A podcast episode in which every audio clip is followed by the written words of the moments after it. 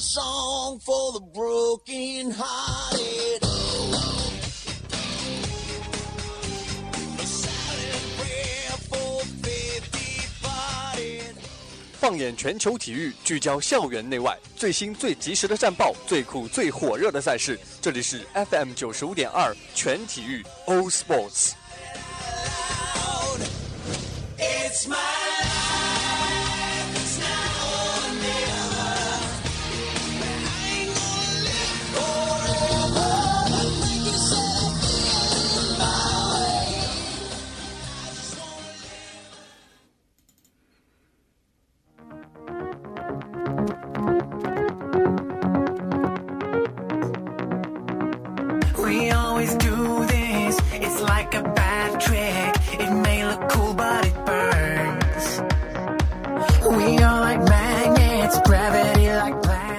好的，欢迎锁定 FM 九十五点二浙江师范大学校园之声，这一节是全体育，我是蓝峰。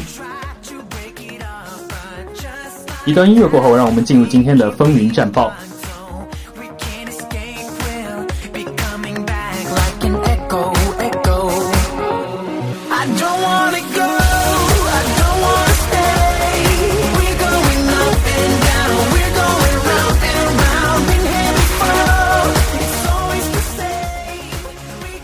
足球方面，北京时间三月十三号，二零一五至一六赛季足总杯四分之一决赛一场焦点战在酋长球场展开角逐。阿森纳主场一比二不敌沃特福德，枪手全场机会寥寥。伊格哈洛打破僵局，圭迪奥拉打入世界波，替补出场的维尔贝克扳回一城。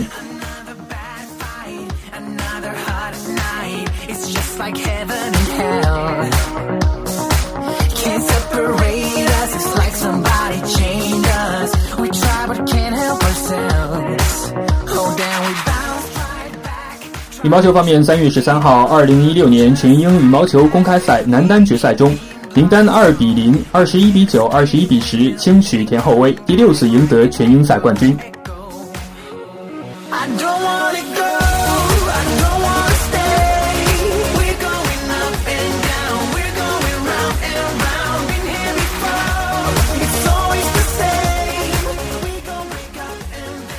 短道速滑方面，三月十三号，二零一六年短道速滑世锦赛在韩国举行。女子三千米接力决赛，范可新最后一圈逆转绝杀韩国，但中国队却被判犯规，韩国队以四分十九秒五四五夺冠。We always do this. It's like a bad trick. Somehow we always return.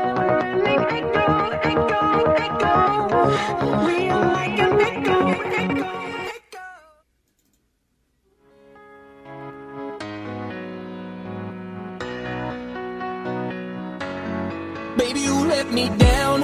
I'm closing the door. I can bear to see your sweet eyes anymore. Every second that I stay, I'm sinking further 这几天，相信大家的朋友圈都被李世石大战电脑的消息刷屏了。这一场受全世界瞩目的比赛，甚至让央视放弃了对两会的转播，而选择直播比赛，其影响力可见一斑。昨天，李世石终于在第四局比赛中拿下一城。在此前，他已连输三局。李世石的失败在围棋界甚至整个社会都引起了轩然大波，人类与人工智能的比拼也日趋白热化。今天的背景聚焦，就让我们走进精彩纷呈的人机大战。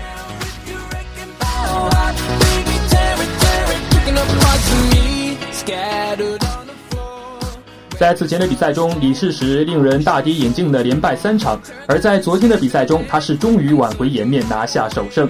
这局首胜可谓来之不易。我们首先来回顾一下这场历史性的一场胜利。北京时间三月十三号，人机大战第四局在首尔四季酒店落下帷幕。李世石直白在劣势局面时下出神之一手，漂亮的中盘战胜阿尔法。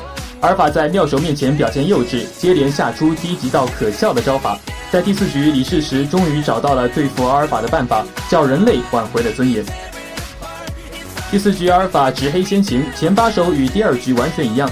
此时如果是人类，就正常选手而言，直接拆边完成定式，或者在白石位画角召唤交换后再拆边都是正常下法。实战阿尔法果然像第二局一样，从反方向挂角。看到这一手视频画面里的李世石笑了。白十二开始变招，阿尔法也随之变招。黑十三老老实实的按照定时拆边，而没有像第二局那样构成中国流。黑二十三是令人摸不着头脑的一招。福利评论说，对于职业棋手而言，即便是打劫的时候，不到不得已都不愿走这样的损招，而阿尔法续盘就是这样走，是人类棋手不能理解的。李世石的白二十六稳健的吃住一死，普利等人都认为白棋不错。但是接下来李世石的招法软弱，完全不像他的强悍风格。黑二十九搬得过分，普利评论说，白棋应该秒断，死了都要断，不断就是中毒了，死了也要战，哪怕死得难看，也算与阿尔法血战过一场。但是李世石软弱的扳了一手，普利长叹道，李世石的信心被摧毁了。到黑三十九手，白棋非常委屈，黑方后势完全取得明显优势。李世石也意识到局势不利，白四十深入敌阵，但是白棋苦战是难免的。李世石的白四十四是带着人类质感的一手，黑四十七的策略就像昨天李世石的第七十七手，阿尔法也会声东击西，瞄着对手大龙。黑五十一时，李世石再次隐忍，没有如古意建议的切断棋局。白六十八再次稳健，李世石继续隐忍。黑六十九分攻，柯洁认为保守的跳一步，应该黑局稳定稳赢。实战给了李世石拼命的机会，但是李世石还有勇气吗？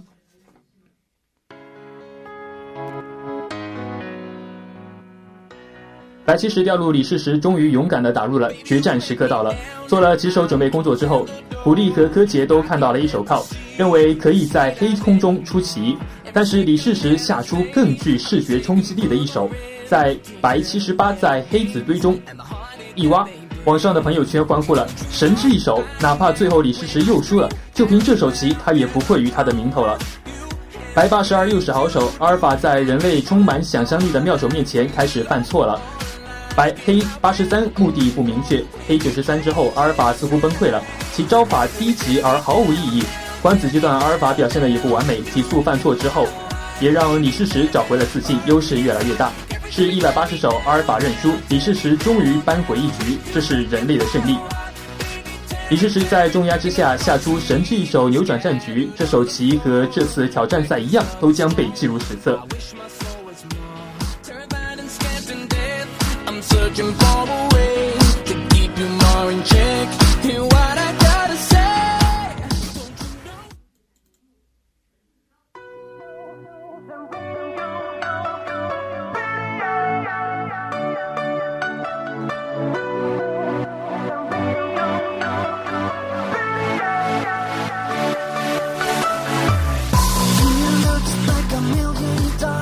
其实比赛这么引人注目，也和人们对人类一方的期望值有关啊。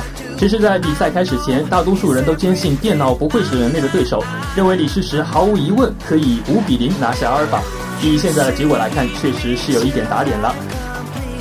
棋圣聂卫平针对人机大战发表了自己的看法。对于人类大脑，聂卫平给予了百分百的自信。他说：“从目前的情况来看，电脑完全无法战胜人脑。他认为电脑存在不可逾越的技术障碍，就是围棋中的一种判断。对于几百万种形式，哪种最好，人脑可以做出最有利于自己的判断，但电脑面对复杂的情况，完全无法判断。”并且他表示，和人脑大和电脑大战，人百分百会取胜。他甚至说，电脑战胜人脑这种说法完全是忽悠。这场比赛最好的情况是电脑能取胜一局，一比四。他觉得比分很有可能是五比零。之前樊辉输给电脑，樊辉是围棋欧洲赛区冠军，完全是棋手实力不足造成的。如果按照那场棋中电脑的电脑的表现，完全无法战胜李世石。相比之下，李开复也持有类似的想法。阿尔法 Go 很难赢李世石，总有一天会成功。他大概有以下几个层面的观点：首先是人工智能在最近几年是各家科技公司重点研发的方向，这次人机大战无疑具有里程碑意义。但是人工智能发展虽然快，成功却不一定是这次。不过他最后还是表示，总有一天人，呃，电脑可能会胜过胜过人脑。不过他还是非常的惊讶，这么快就可以达到挑战围棋世界冠军的高度。但是这次能否取胜战胜人类，我看个人还有点悬。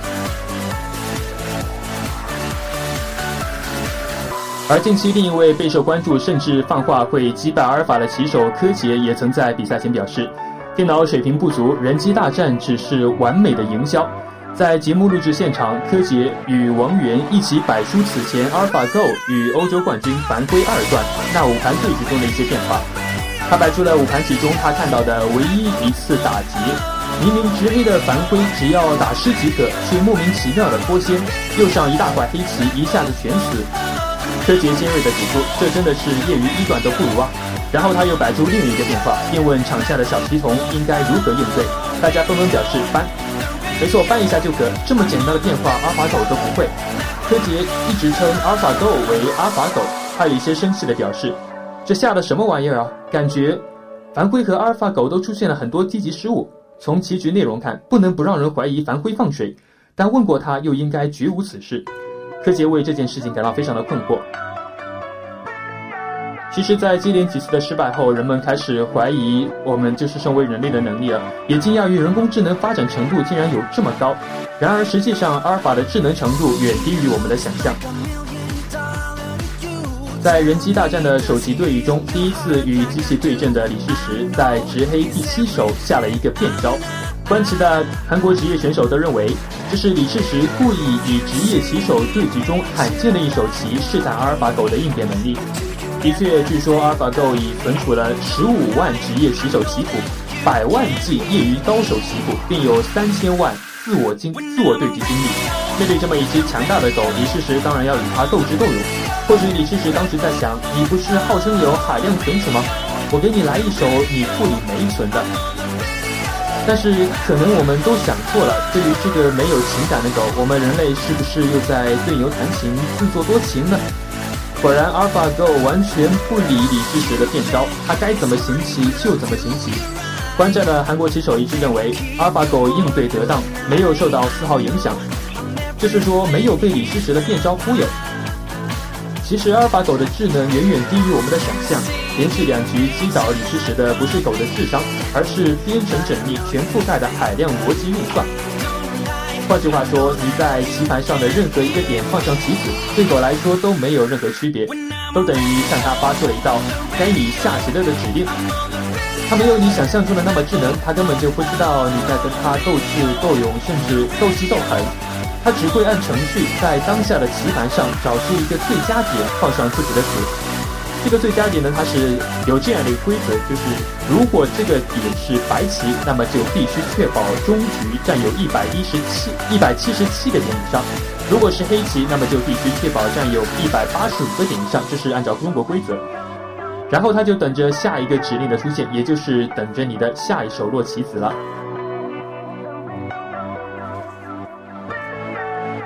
不过，一旦在当下的棋盘上，他再也找不到这个最佳点，就是确保中局占有足够那个点的最佳点的时候，那么 AlphaGo 就会自动终止终止程序，投子认输。也就是说，只要下到了中局数子，必定机器胜而人败，我们根本就看不到机器靠中局数子输棋。也就是说，只要是他一旦知道他输了，他就会第一时间认输，绝对不会多下一步。他一旦输，那也一定只是中盘认输。在几个小时的博弈厮杀中，阿尔法狗都能秒秒做到如此。反而看我们人类，虽然说不是小米加步枪，也是飞机大炮了，但是跟它的如此精确制导的导弹比试，确实还是有点困难的。也无非就是也难怪于说，我们的世界冠军李世石在面对电脑的时候，都会造成像现在的三比一的局势。不过说实话，虽然人机大战最终是以人类的落败终了。现在也是进行到最后一局比赛，但是最后一局比赛仍然是值得我们期待的。无论如何，我们人类其实不必要过多的因为这次比赛的胜负而去否定人类的能力，而高估电脑的智慧。毕竟电脑再不可战胜，它也不过是我们的一项发明。而且我个人觉得，电脑的胜利也只是因为我们从我们人类身上获取了一定的经验，我们人类的经历扩充了它的数据库，因而它能够战胜我们。不过这次人机大战的精彩，倒也让我们更加的期待以后同级别的人工智能与人类的较量了。而从另一角度来看，人工智能能够用这么快的速度发展，并且现在就取得了这么高的成就，也足以让我们感到兴奋。那么接下来一段音乐过后，让我们进入接下来的体育没有圈。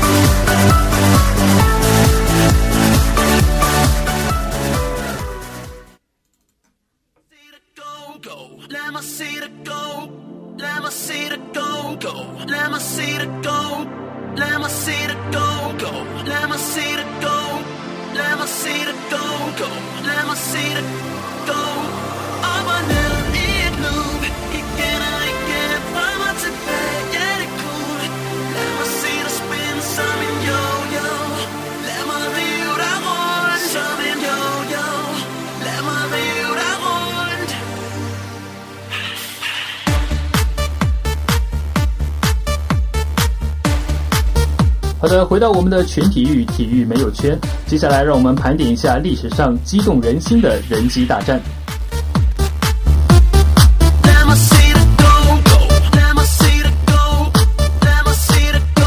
从第一台计算机问世以来，人们就梦想着创造出一个可以完美模拟甚至超越人脑的计算机系统。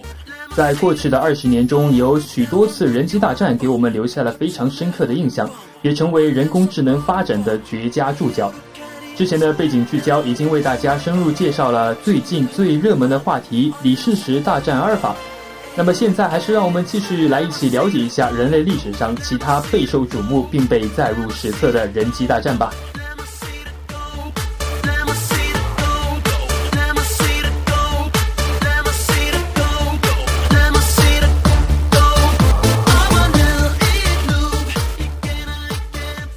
要向大家介绍三款这样的计算机系统。第一款呢是叫做深蓝，它的外号叫蛮算的硬汉；第二款是叫做浪潮天梭。浪潮就是我们现在所知的浪潮，天梭就是从天上穿梭而过的天梭，这个名字非常的霸气。它的外号是叫做以一敌五的铁人。最后一款名字叫沃森，是被称作察言观色的全才学霸。这三个都是非常有，可以说是有艺术性的一个名字吧。接下来，我们先来看看，就是这一款超级的硬汉型的超级计算机，名叫深蓝。一九九七年，美国的 IBM 公司深蓝超级计算机以二胜一负三平战胜了当时世界排名第一的国际象棋大师卡斯帕罗夫。当时深蓝的运算能力在全球超级计算机中居第两百五十九位，每秒可以运算两亿步，这真是个天文数字。但是其实，在今天看来，深蓝还算不上足够的智能，它可能跟现在的阿尔法比起来，或许还是有一定的层次。毕竟是从一九九七年到现在的二零一六年，已经过了整整快要二十年的时间了。它主要是依靠强大的计算能力来穷举所有的路数，来选择最佳的策略。深蓝靠硬算可以预判十二步，而卡斯帕罗夫却最多只能预判十步，两者的高下就在这个上面就已经非常明显的区分出来了。在比赛中，第二局的完败让卡斯帕罗夫深受打击，他的斗志和体力在随后的三局中被拖垮。在决胜局中，他仅仅走了十九步就宣布了放弃。IBM 最后拒绝了卡斯帕罗夫的再战的请求，而且拆卸了深蓝。卡斯帕罗夫虽然后来多次挑战电脑和电脑打成平局，但是却还是无法找深蓝复仇，留下了一个永久的遗憾。确实，现在想想，如果说是面对一个电脑，我自己输了，确实不能回去向他挑战，就心里就留下了永远留下了遗憾，就相当于以后自己在碰到无法挑战得过的东西的时候，竟然还是连再次挑战的机会都没了。德国人工智能研究中心的负责人登戈尔在接受新华社记者采访时说：“深蓝是人工智能发展史上的一个里程碑。”但用卡斯帕罗夫的话说，他是不会因为取得胜利而感到喜悦，但反而这个事情却给卡斯帕罗夫带来了永久的遗憾。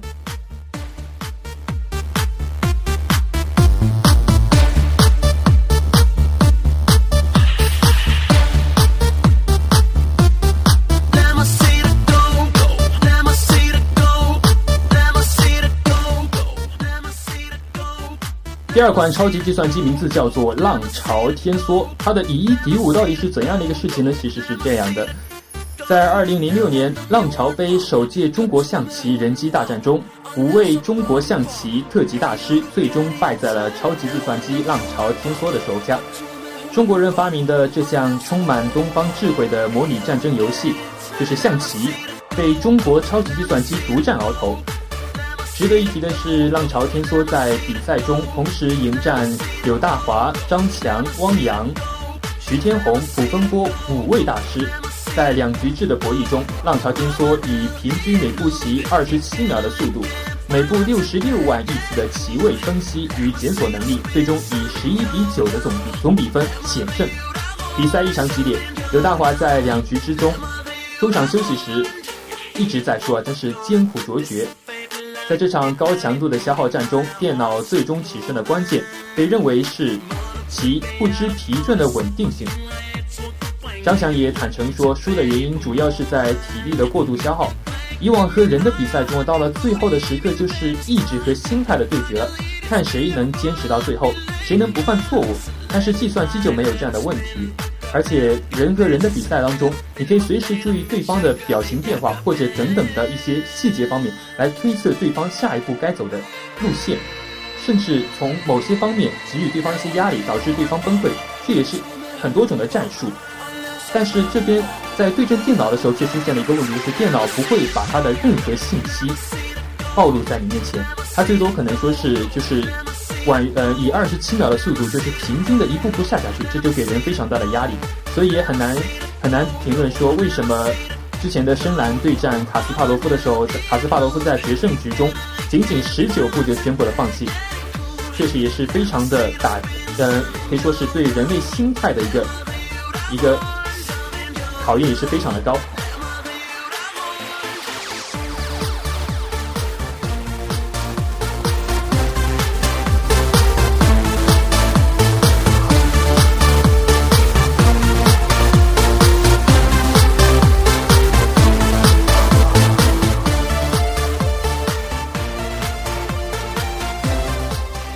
那计算机都是棋力方面的大神，那么接下来这款计算机就有点不同了。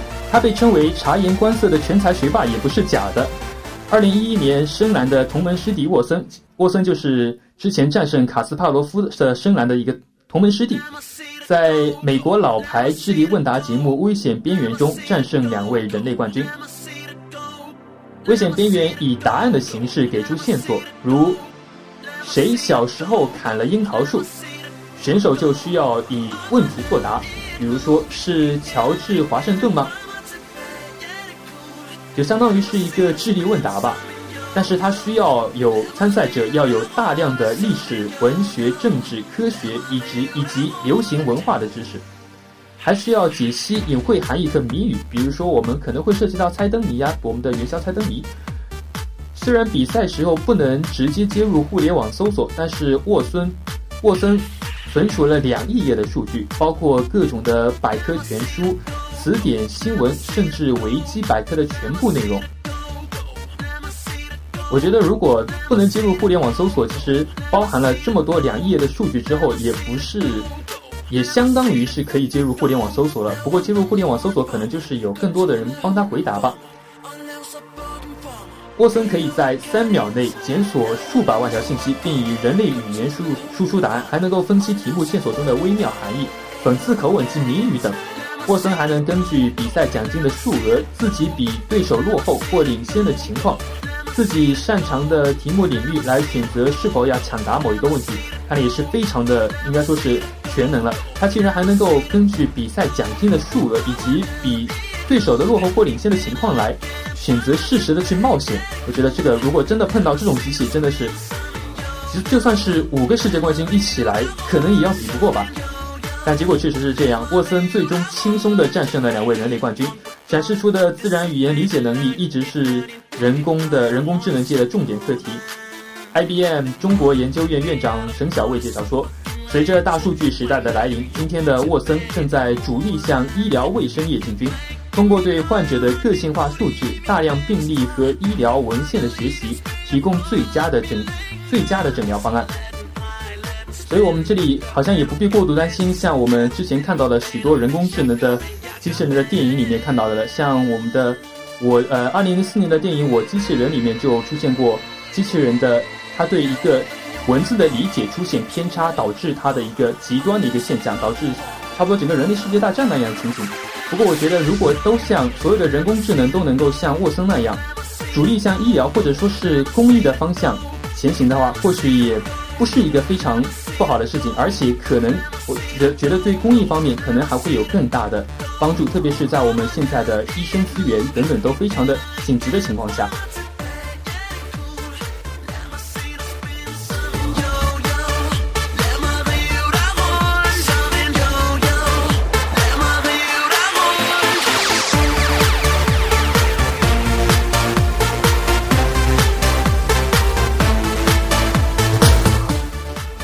而我们今天的全体育介绍了我们的人机大战，李世石对战阿尔法赢得了首胜，以及我们历史上诸多的激动人心的人机大战，分别是分别是深蓝以及呃深蓝对阵深蓝对阵卡斯帕罗夫以及浪潮天梭以一敌五，最后是沃森的全才学霸。那么今天的全体育到这里就结束了，我们下期再见，我是蓝峰。Let me see the gold. Let me see the gold. Go. Let me see the gold. Let me see the gold. Go.